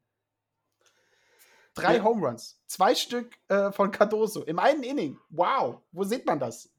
Relativ selten. Baseball Deutschland. Relativ selten, aber ihr da draußen seid glücklich, denn ihr könnt euch das Ganze im Real Life nochmal angucken. Auf dem YouTube-Kanal der Bonn Capitals äh, könnt ihr das Ganze nochmal äh, euch zu Gemüte führen. Ähm, ja, äh, das ist so äh, mehr oder weniger, wie ich es mir vorstelle, bis zum Schluss kämpfen. Baseball hat äh, ja aus Gründen keine Time Clock. Und ähm, alles ist möglich, äh, wie du sagtest. Einmal, einmal Basen voll, einmal Basen leer. Schon hast du ein paar Runs gescored. Und ähm, ja, bis zum Schluss äh, ja, alles geben, nicht nachlassen. Und dann kannst du auch selbst so eine Mannschaft wie die Bonn Capitals ja im neunten Inning nochmal sehr, sehr stark zum Schwitzen bringen und äh, sehr, sehr stark unter Druck sitzen. Hat in diesem Fall leider nicht gereicht, aber äh, ich glaube, für die Moral war das gar nicht so verkehrt, Martin. Äh, ja, absolut nicht verkehrt und nicht vor allen Dingen, wenn man äh, Spieler der Woche werden will, äh, wie Cardoso, dann sollte man halt solche Innings hinliefern. Äh, ich würde sagen, aus Gründen der Spannung des nächsten Spieltags müssen wir mit der Tabelle anfangen, denn die Erklärung, warum der nächste Spieltag unglaublich spannend ist, äh, ist nur mit einem guten Blick auf die Tabelle äh, verständlich. Möchtest du wieder Gut, im Norden den Norden übernehmen? Ich, ich, ich, ich bin ja im Norden, also kann ich das auch äh, gerne übernehmen, Martin. Äh, es führen auf Platz 1 im Norden die Bonn Capitals mit äh, mittlerweile acht Siegen, keiner Niederlage, gefolgt von den Soling Alligators mit einer ausgeglichenen Bilanz von vier Siegen, vier Niederlagen. Dann die Hamburg Steelers, ähm, die äh, ja noch äh, vier Spiele weniger gespielt haben, aber auch eine ausgeglichene Bilanz haben von zwei Siegen, zwei Niederlagen, ebenfalls wie die Doren White Farmers, zwei Siege, zwei Niederlagen. Die äh, Cologne Cardinals zurzeit mit einem Sieg und einer Niederlage auf Platz 5. Die Untouchable Paderborn, ähm, zwei Siege, vier Niederlagen auf Platz 6. Die Dortmund Wanderers, zwei Siege, sechs Niederlagen auf Platz 7 die Berlin äh, Flamingos äh, auf dem letzten Platz, haben aber auch noch vier Spiele weniger als äh, so manches Team in dieser Liga mit einem Sieg und drei Niederlagen zurzeit letzter Platz in der Liga. Aber das kann sich ratzfatz ändern, Martin. Ja, kommen wir zum Süden. Der ist eigentlich am Anfang sehr schnell gemacht. Regensburg und Heidenheim beide 21 Siege, drei Niederlagen. Dann auf dem dritten Platz äh, die Stuttgart Reds mit 14 Siegen und 10 Niederlagen. Dicht gefolgt die Mannheim Tornados mit 13 zu 11 und genauso dicht gefolgt hinten dran die Hardy Disciples mit 12 äh, zu 12. Dann haben wir ein bisschen Wanderweg, dann kommen wir nach Mainz, die haben 8 Siege und 16 Niederlagen und einen Katzensprung hinten dran. Äh, die Tübingen Hawks mit 7 Siegen und 17 Niederlagen und weit abgeschlagen, immer noch ohne einzelnen Sieg. Ähm, 0 zu 24 stehen die Ulm Falcons da. Gehen wir mal in die Spiele der nächsten Woche. Denn warum ist es spannend? Dieses Spiel Wochenende könnte so spannend sein, weil es halt alles in Grund und Boden umkrempelt. Denn erstmal haben wir die Top-Begegnung Heidenheim gegen Regensburg. Wenn es dort nicht zu einem Split kommt, haben wir einen neuen, ich möchte schon fast sagen, unangefochtenen ersten Platz. Ähm, und wenn auf der anderen Seite Stuttgart zwei Siege, ah, gut, die sind schon ein bisschen weiter hinten dran, sind sieben Siege hinten dran, aber dann wird der, die Distanz halt kleiner. Also Heidenheim gegen Regensburg, wer sichert sich den ersten Platz der, äh, im, im Süden? Ich hoffe, es kommt nicht zum Split. Also, das wäre natürlich spannungstechnisch ein bisschen langweilig, obwohl, ne, wäre es nicht. Ich weiß es nicht. Ich weiß gar nicht, was für ein Ergebnis ich da will. David, ich weiß es nicht. Äh, ich möchte, dass der Bessere gewinnt. Ähm, das, das, das tut er ja. Wer ist denn der Bessere? Wie tippst du da? Wie tippst du? Heidenheim Also ich tippe tatsächlich einen Split. Also die Mannschaften kennen sich aus dem FF. Die Mannschaften haben letztes Jahr schon gesplittet, äh, dieses Jahr schon gesplittet und äh, weil der Bananasplit so lecker schmeckt, äh, splitten sie jetzt auch an diesem Wochenende. Ähm, Freitag geht's los, 19 Uhr. Äh, alle mal schön den Wecker stellen, Heide, Heideköpfe auf YouTube äh, anmachen und ähm, ja, ein schönes, gekühltes äh, Bierchen nehmen. Es soll ja heiß werden, also draußen kann man dann eh nichts machen. Vielleicht äh, das iPad äh, in den Garten nehmen, auf die Liege legen und ein bisschen Top-Baseball in der Bundesliga schauen, Martin. Ja, dann äh, gehen wir weiter in den Norden. Doren trifft auf Paderborn. Ähm, da könnte ich mir vorstellen, dass Paderborn das Ganze sweept, aber äh, vom Split bis zu zwei Siege für Doren sehe ich hier auch alles drin. Denke aber, es könnte ein Split werden. Ja, ähm, bin ich komplett bei dir. Äh, ich tippe tatsächlich hier auf den Split. Ähm, die Paderborner haben zwar jetzt auch gegen Bonn gezeigt, dass sie sehr, sehr stark sind, aber die Dorener haben dies ebenfalls auf ihrer Seite gezeigt. Also ähm, bin ich mal gespannt, wie sich das äh, kräfteverhältnismäßig äh, hier äh, schlussendlich positioniert. Äh, die Doren scheinen äh, äh, auch den Abgang von Caleb Fenimore, ihrem Coach, gut verkraftet zu haben. Mit Mike Emke jetzt und Jan Hassenflug ähm, ja, ähm, da am Ruder scheint das ein gutes Duo zu sein, das die Mannschaft gut nach vorne bringt, gut einstellt. Und äh, ja, im heimischen Ballpark für die Doren Wild Farmers äh, ja, ist auf jeden Fall ein Sieg drin. Ja, äh, gehen wir weiter. Deine Berlin Flamingos gegen die Kölle Cardinals. Du bist ja im Stadion selber äh, wegen deiner offiziellen Rolle und, und deiner offiziellen Verwicklungen mit den Berlin Flamingos. Ist es jetzt eigentlich Wettbewerbsverzerrung, wenn du tippst? Das müssen wir von unseren hochbezahlten Anwälten äh, checken lassen. Ähm, Was für Wettbewerbsverzerrung? ja, kann ja nee, sein, dass du Insider -Infos, mit Insider-Infos versuchst, den Markt zu beeinflussen. Da haben wir schon eine Reichweite. Ja, genau Bet and Win. Weiß ja nicht, wo bei, wie bei Tipico die Chancen auf deutschen Baseball stehen.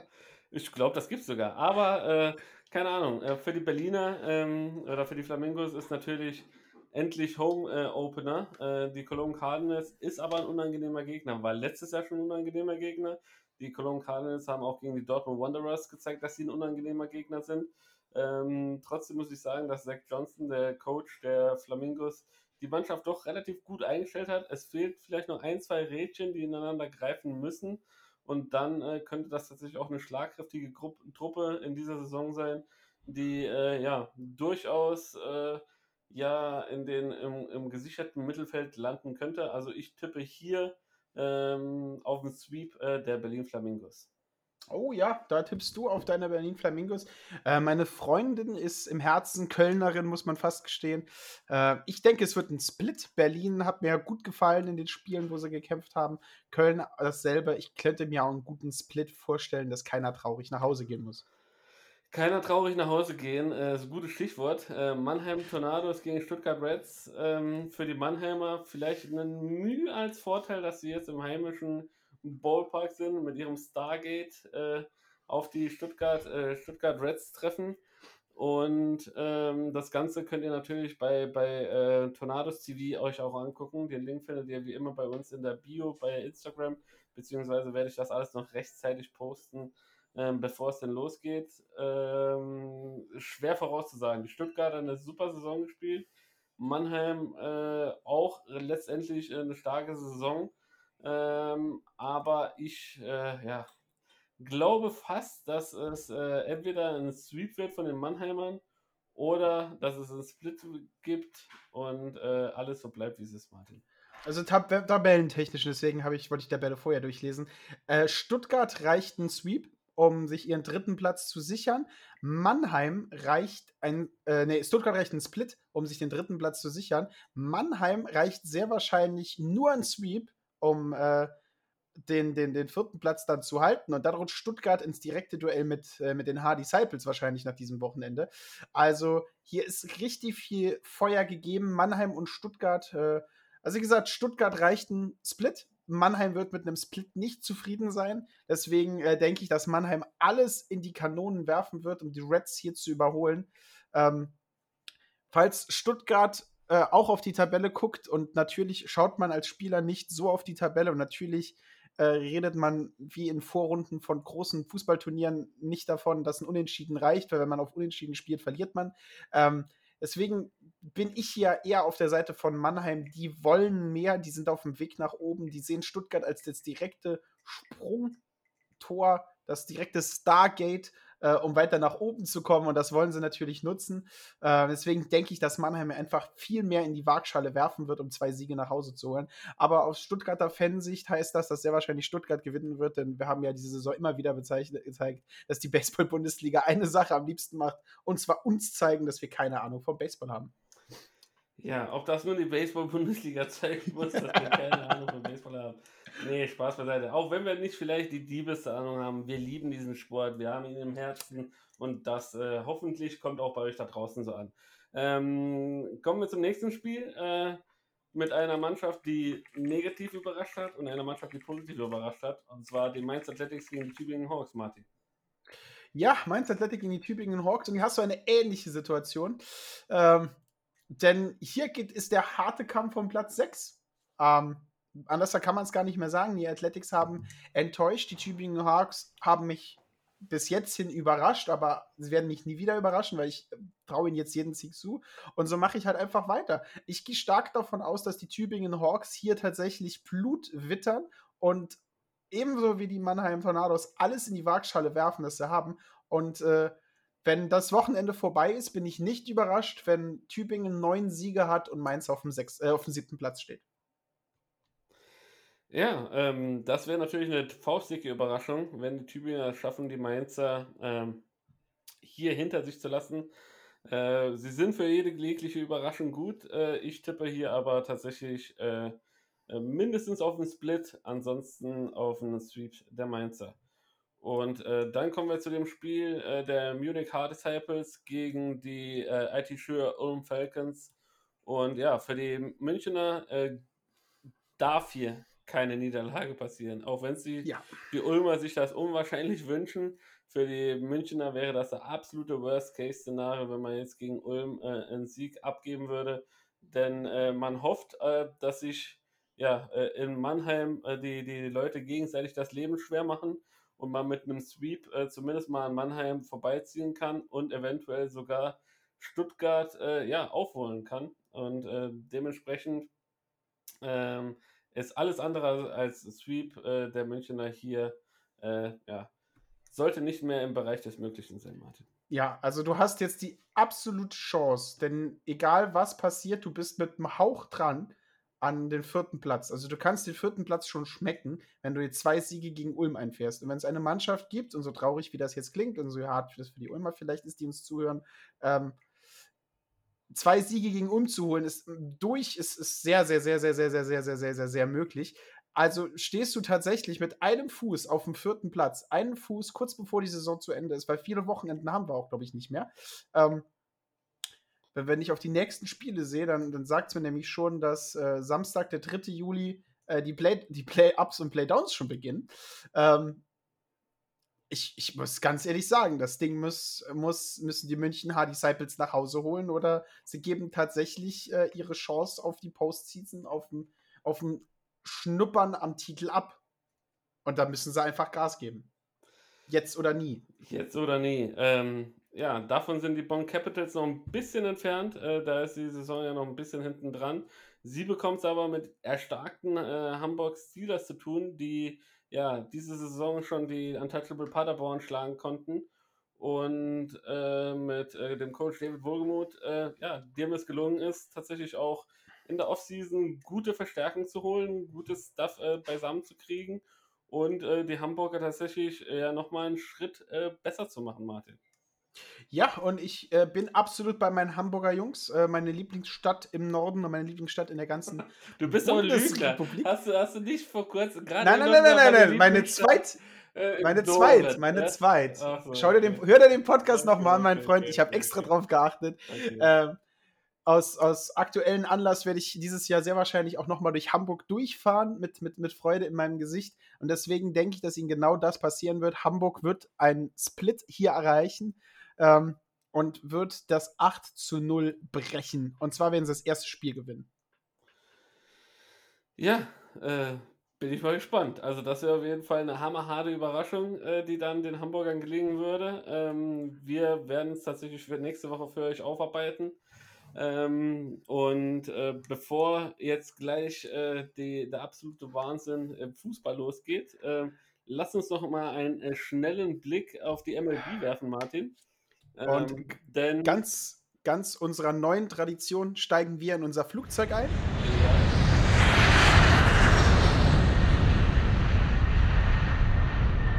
und landen. Und wir landen, wie wir schon versprochen haben, in der von dir neu aufgerufenen neuen Tradition in der National League West. Da muss man auch einfach sagen, es ist zurzeit einfach, ich möchte nicht mehr sagen, die spannendste oder die interessanteste, aber es ist tatsächlich die hart umkämpfteste äh, Liga, meiner Meinung nach, mit den Top-Teams drin und Colorado und Arizona. Colorado. Wobei- ja, so traurig wie das klingt. Wobei Ne? Colorado auch gegen die Padres jetzt im letzten Spiel gewonnen hat, Martin.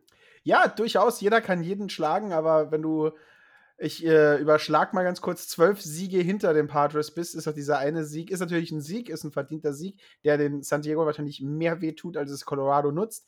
Aber ähm, wir müssen mal sehen, sie spielen heute nochmal gegeneinander, wie es da ausgeht, äh, ob Slam Diego, wie du gesagt hast, ob, äh, heißt, heißt er noch Tettis äh, äh, Junior oder hat er auch schon irgendwo Slam in seinen Namen drin? Nee, nee, nee. Ähm, die National League West ist spannend wie eh und je. San Francisco überrascht ähm, für, für uns, nicht so überraschend für, für scheinbar alle anderen, die mir auch in, in, in privaten Gesprächen schon gesagt haben, dass sie sich halt einfach auf allen Positionen gut verstärkt haben und halt ein bisschen auf Erfahrung gesetzt haben.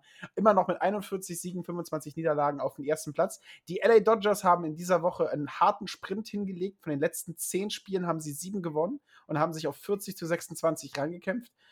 Die Padres mit 38 zu 30 nur drei Spiele von den letzten zehn gewonnen, sind dementsprechend ein bisschen abgestürzt. Aber da ist, die sind drei, Run, die sind drei Siege auseinander. Eine, guten, eine gute Series gegen irgendeine Mannschaft. Und das kann wieder komplett anders aussehen. Also National League West sieht richtig spannend aus. Ja, National League West ist absoluter Wahnsinn, ähm, gepaart mit äh, ja, äh, aller, allerhand Überraschungen und ich bin mal tatsächlich gespannt, wie es denn letztendlich ausgeht. Ähm, jeder, der kann, äh, guckt euch einfach mal ein paar Highlights von Tati Junior an. Also es ist einfach nur der Wahnsinn, wie der Kerl äh, spielt auf dem Feld, abseits des Feldes äh, ist er meines Erachtens einer der sympathischsten, sympathischsten Spieler überhaupt äh, neben Mookie Betts, ähm, dem ich immer noch äh, ein, zwei Tränchen hinterher weine. Ähm, und ja, es ist einfach schön, diese Spieler spielen zu sehen und dass wir das Glück haben, in einer Ära zu sein, in dem Spieler wie Tatis Jr. oder Guerrero Jr., äh, dass wir solche Spieler äh, ja, quasi tagtäglich zu sehen bekommen, Martin. Ja, wir, leben in einer sehr schönen Baseball-Ära. Äh, Mike Trout als der immer noch riesiges Sterne über allem thront mit seinen Fans, hat halt eine, eine Armee von vielen jungen Spielern, aber vor allen Dingen dieses Jahr äh, viele alte Spieler, die zu Glanzleistungen auflaufen. Buster Posey ist äh, da wahrscheinlich der, derjenige, der die Fackel der in Anführungszeichen Rentner der, der alten Garde am, am hellsten am Leuchten hat. Ähm, und National League Central ebenfalls spannend, aber nur spannend zwischen zwei Teams. Ähm, denn die Chicago Cubs und die Milwaukee Brewers ähm, stehen mit 38 zu 28 komplett identisch da. Die Cubs äh, ein bisschen besser, was die Difference der Runs angeht, aber dafür haben die, hat Milwaukee einen unglaublichen Start in den letzten zehn Spielen hingelegt, nämlich acht Siege und zwei Niederlagen. Und die waren aber auch wichtig, denn hinten dran die Cincinnati Reds haben das genauso gemacht. In den letzten zehn Spielen acht Siegen, zwei Niederlagen. Und St. Louis und Pittsburgh hinten dran. Also St. Louis tut halt noch, was sie können und steht gleich mit Cincinnati mit 33 zu 33. Ein schöner 500er Split. Und Pittsburgh Pirates mit 23 Siegen und 42 Niederlagen. Ähm, nicht das schlechteste Team im Baseball, aber mit minus 91 Run Difference ähm, sieht man, dass es hier hinten und vorne halt absolut nicht reicht, um kompetitiv mit den anderen Mannschaften in der National League Central mitzuhalten. Ja, mitzuhalten. Ähm, viele hätten tatsächlich gesagt, dass die New York Mets Probleme haben werden, äh, das Ganze irgendwie über die Bühne zu bringen und äh, äh, sich nur auf ihren Pitcher zu verlassen. Ähm, ja, sie wurden Lügen gestraft, äh, alle, alle Zweifler und Kritiker, denn sie haben die San Diego Padres äh, gut Dis auf Distanz gehalten, gut äh, in Schach gehalten, haben auch in den anderen Spielen immer wieder gezeigt, dass sie, auch wenn sie jetzt keine High-Scoring-Games hier fabrizieren, doch die Offense den Gegnern durchaus wehtun kann. Und äh, sie haben halt einfach ein super, super, super solides Pitching und stehen nicht unverdient da, wo sie jetzt stehen in der National League East. Und zwar auf dem ersten Platz mit 33 Siegen und 25 Niederlagen und einer Run Difference von plus 20. Äh, sind sie äh, in dieser, äh, in dieser äh, ja, Conference oder die äh, eine von zwei Mannschaften, die eine positive Run-Differenz hat und die andere ist auf dem letzten Platz und das sind die Miami Marlins, die haben eine positive Run-Differenz von 4 plus 4 und alle Mannschaften dazwischen, sprich die Philadelphia äh, Phillies auf dem zweiten Platz, die Atlanta Braves auf dem dritten und die Washington Nationals auf dem äh, vierten Platz, äh, ja, haben alle eine negative Run-Differenz, Martin. Das ist doch der Hammer. Nee, der Hammer ist vor allen Dingen, dass die New York Mets mit den geringsten erzielten Punkten ihren Platz 1 halten. Die, die, tatsächlich sind sie einen Run unter den Pittsburgh Pirates, die 225 Runs gescored haben. Und äh, die New York Mets haben nur 224 Runs gescored. Aber dafür haben sie halt auch die beste Defensivstatistik mit nur 204 zugelassenen Runs. Das ja. ist schon wieder das, was ich sage. Ein gutes Pferd springt nur so hoch, wie es muss. Und äh, du gewinnst halt ein The Grom-Spiel, wenn du zwei Runs machst. So sieht's aus. Und wenn der, dieser der Grum auch noch die zwei Runs selber besorgt, äh, dann ist alles gut.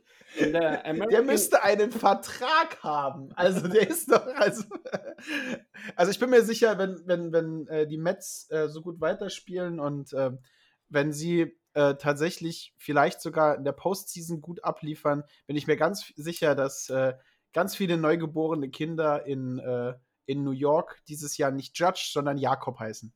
Ja, so wie mein Also nicht Aaron, äh, nicht Aaron, sondern, ja, sondern Jakob.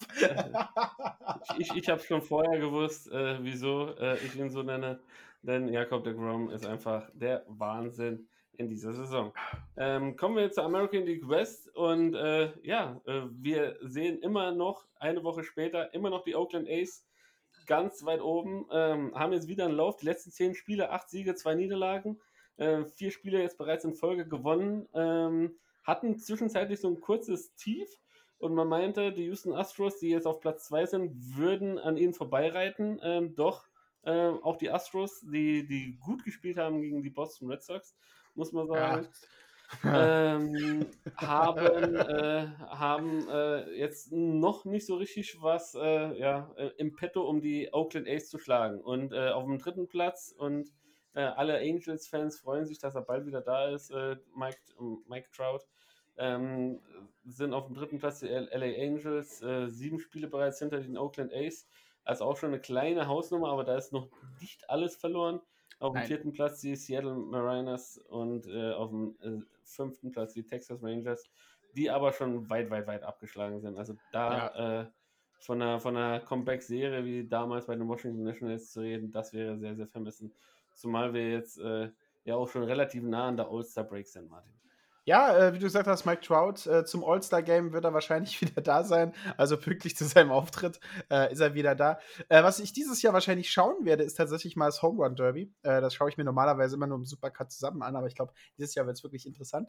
Äh, ja, die Houston Astros konnten ihre unglaublich starke Serie gegen die Boston Red Sox, die sie, man muss es halt leider wirklich sagen, zurechtgewiesen haben, nicht dafür nutzen, den ersten Platz anzunehmen, denn die Oakland A's in den letzten zehn Spielen acht Stück gewonnen bockenstarkes Team, das sich vor allen Dingen auf seine Stärken äh, konzentriert und auf seine Stärken konzentrieren, nicht seinen Schwächen hinterherlaufen, scheint äh, ein richtig gutes Manko, ein richtig guter äh, Vorsatz zu sein, den die Ace da durchfahren.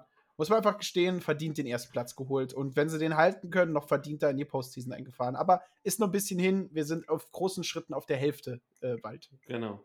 Äh, American League Central, ähm, da sind die Vorzeichen schon ziemlich deutlich. Die Chicago White Sox thronen äh, ganz weit oben mit 41 Siegen, 25 Niederlagen und einer Run-Differenz von, haltet euch fest da draußen, plus 103. Ich habe keine Brille auf, ich musste sogar extra näher rangehen, um tatsächlich zu gucken, ob diese Zahlen da stimmen. 330 Runs gescored, lediglich 227 zugelassen. Wow, wow, wow. Also das ist schon sehr, sehr, sehr beeindruckend, ähm, was, diese, was diese Mannschaft da sowohl offensiv als auch defensiv äh, aufs Parkett bringt.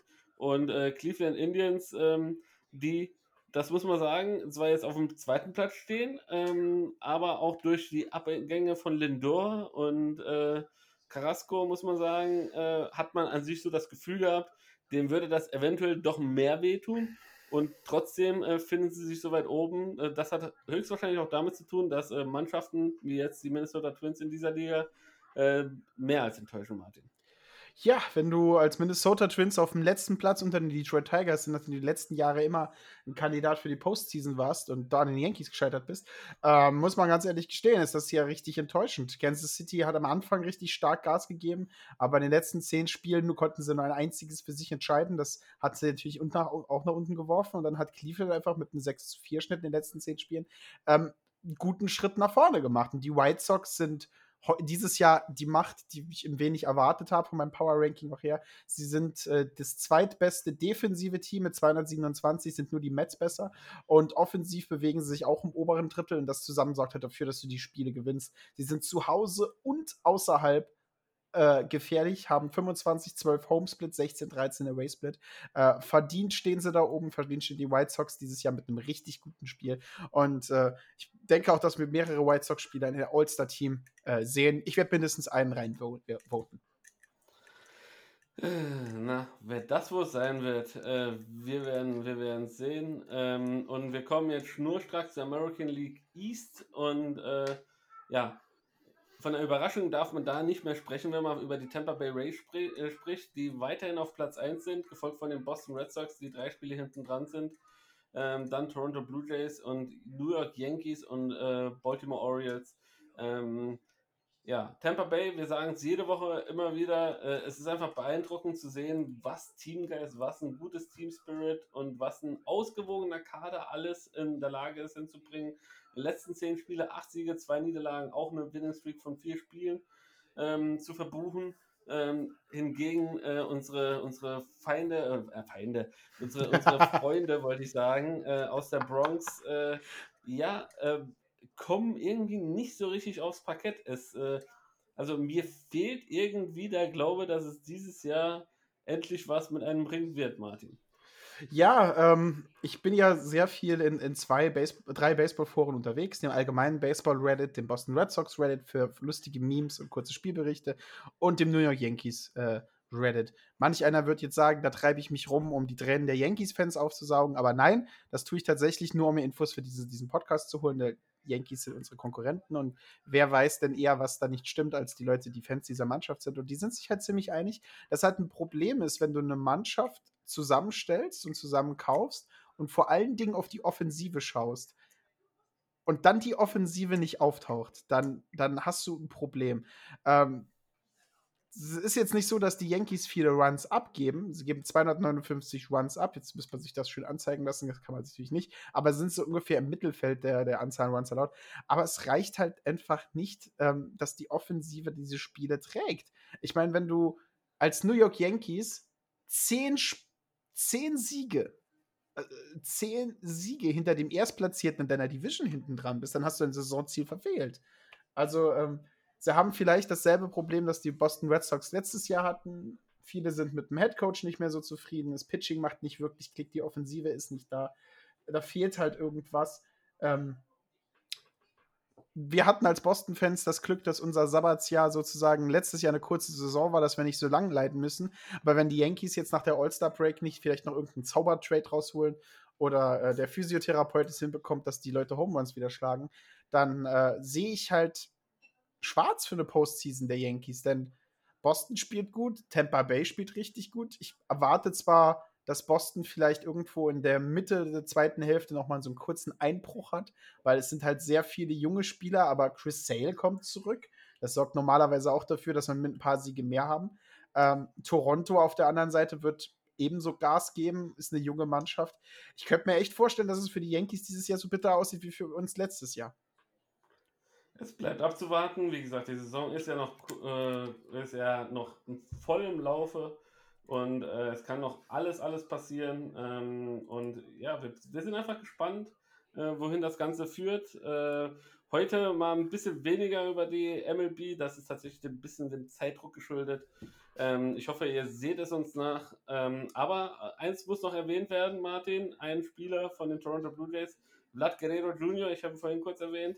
Er hat es geschafft, als erster die 20 Homer zu knacken. Ähm, kurze Einschätzung zu diesem Mann von dir, Martin. Ja, äh, die letzten Jahre war er schon richtig, richtig starker Spieler. Ähm, ich habe zu den Toronto Blue Jays so einen kleinen Hang, ähm, weil einer meiner Lieblings-Baseball-YouTuber, der MLB The Show spielt und sein, sein, sein Kommentar zu seinen eigenen Spielen sozusagen bringt, ist äh, Kanadier und dementsprechend Toronto-Fan. Ähm, und der hat halt immer so viele Blue Jays-Spieler wie möglich in seinem Lineup stehen. Und ähm, deswegen kriege ich auch mal mit, wie Flatt zurzeit spielt. Und er spielt gut, er spielt einen guten Baseball. Du hast es schon gesagt, er ist jetzt Ripped Guerrero Jr. und nicht mehr Flat Guerrero Jr. er hat äh, Kilos verloren, der hat eine Muskelmaske aufgepackt. Und hey, wie das, wie das gezeigt hat, reicht es. Ne? Es reicht ja absolut. Der Mann ist super stark, hat eine super gute Pitch-Auswahl, ist als junger Spieler äh, ein, ein Garant für einen Sieg für Toronto und äh, kann sich halt vor allen Dingen gegen äh, so, so Granaten wie Bo Bichette als, als, als Face of the Franchise durchsetzen, der ebenfalls eine unglaubliche Man und eine unglaubliche Saison hat. Also ähm, Toronto gefällt mir richtig gut von den, von den jungen, aggressiven Spielern.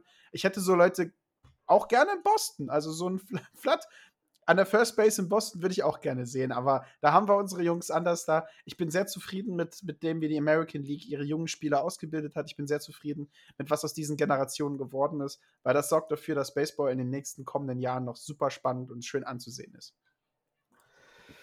So, Martin, dann danke ich dir. Äh, es war mir wie immer ein inneres Blumenpflücken. Ich hoffe, ihr da draußen hattet genauso viel Spaß äh, wie wir heute ähm, hier mit dem Podcast. Ähm, wie immer gilt, abonniert, teilt, schreibt uns fleißig, ähm, schickt uns einen Screenshot, wie ihr den Podcast hört oder wo ihr den Podcast hört. Wir werden das natürlich auf unseren Social Media Kanälen teilen. Und vielen, vielen Dank für euren Support da draußen. Bleibt alle gesund, genießt die Sonne, äh, vergisst euch nicht einzucremen. Und äh, wir hören uns nächste Woche wieder, wenn es wieder heißt Bald Bearded Baseball Strike in den Ohren. Martin. Ja, haut rein, bleibt euch gewogen. Ich wollte jetzt schon sagen, genießt das äh, Fußballspiel für alle, die Fußball gucken, aber wenn ihr den Podcast hört, ist das Spiel ja schon vorbei. Äh, für die Leute, die Sport, Allgemeinsport interessiert sind, viel Spaß bei der Europameisterschaft 2020 im Jahre 2021. Ähm, und äh, habt Spaß mit dem wunderschönen Outro. Aber hey, das ist ja gar nicht das Automat. Nein, das ist es gar nicht. David ist jetzt schon im Deutschlandfieber. Ich nutze die Zeit beim Cutten euch noch etwas zu geben, das ihr hoffentlich alle erwartet. Denn hier kommt es für euch. Meine lustige Baseballgeschichte. Das Ganze führt uns in das ferne Jahr 1990. Es war ein schönes Jahr, denn ich wurde geboren. Ähm, aber es bringt uns vor allen Dingen zu Steve the Psycho Lions, ein Baseballspieler, der seinen Anfang bei den Chicago, äh, bei Boston Red Sox hatte, einmal quer durch die Welt geflogen ist, äh, ab und zu auch mal weiße Socken anhatte, also Boston, Chicago, Boston, Atlanta, Montreal Expos und dann am Schluss wieder Boston Red Sox war. Er war ein sehr exzentrischer Spieler, von dem man sich sagt, er hat äh, zwischenzeitlich äh, gegen seine Gegenspieler äh, Tic-Tac-Toe und äh, Kiesekästchen und äh, Hangman gespielt, mit dem er mit seinen Cleats auf dem Boden die Linien gezogen hat und alles. Ähm, das sind Geschichten, aber die wahrscheinlich beeindruckendste Geschichte dieses Mannes, der in seinen späten Jahren dann noch als Kommentator tätig war, ähm, kam äh, im Tiger Stadium in Detroit. Es war Montag, äh, ein Montagnacht 1919, äh, 90, am 16. Juli. Und was ist passiert? Er legt ein Band für einen Hit und das Ding wird knapp und ist einer der wenigen Momente, wo er, wo Headfirst in First Base reinsliden erfolgreich war und gemacht wurde und er hat die Base bekommen. Äh, das Problem war halt einfach nur, er hatte dann Sand in der Hose und ihr kennt alle von unseren ausgiebigen Spaziergängen an dem Strand und schönen Nächten äh, am sandigen Sandstrand, wie unangenehm Sand in der Hose, vor allem Sand in der Unterhose ist. Und was macht der pragmatische Psycho?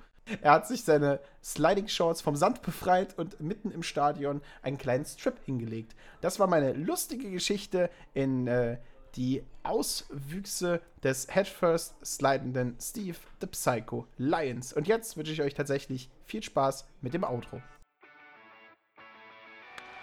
And Harper to center. Way back. Way back. See you later.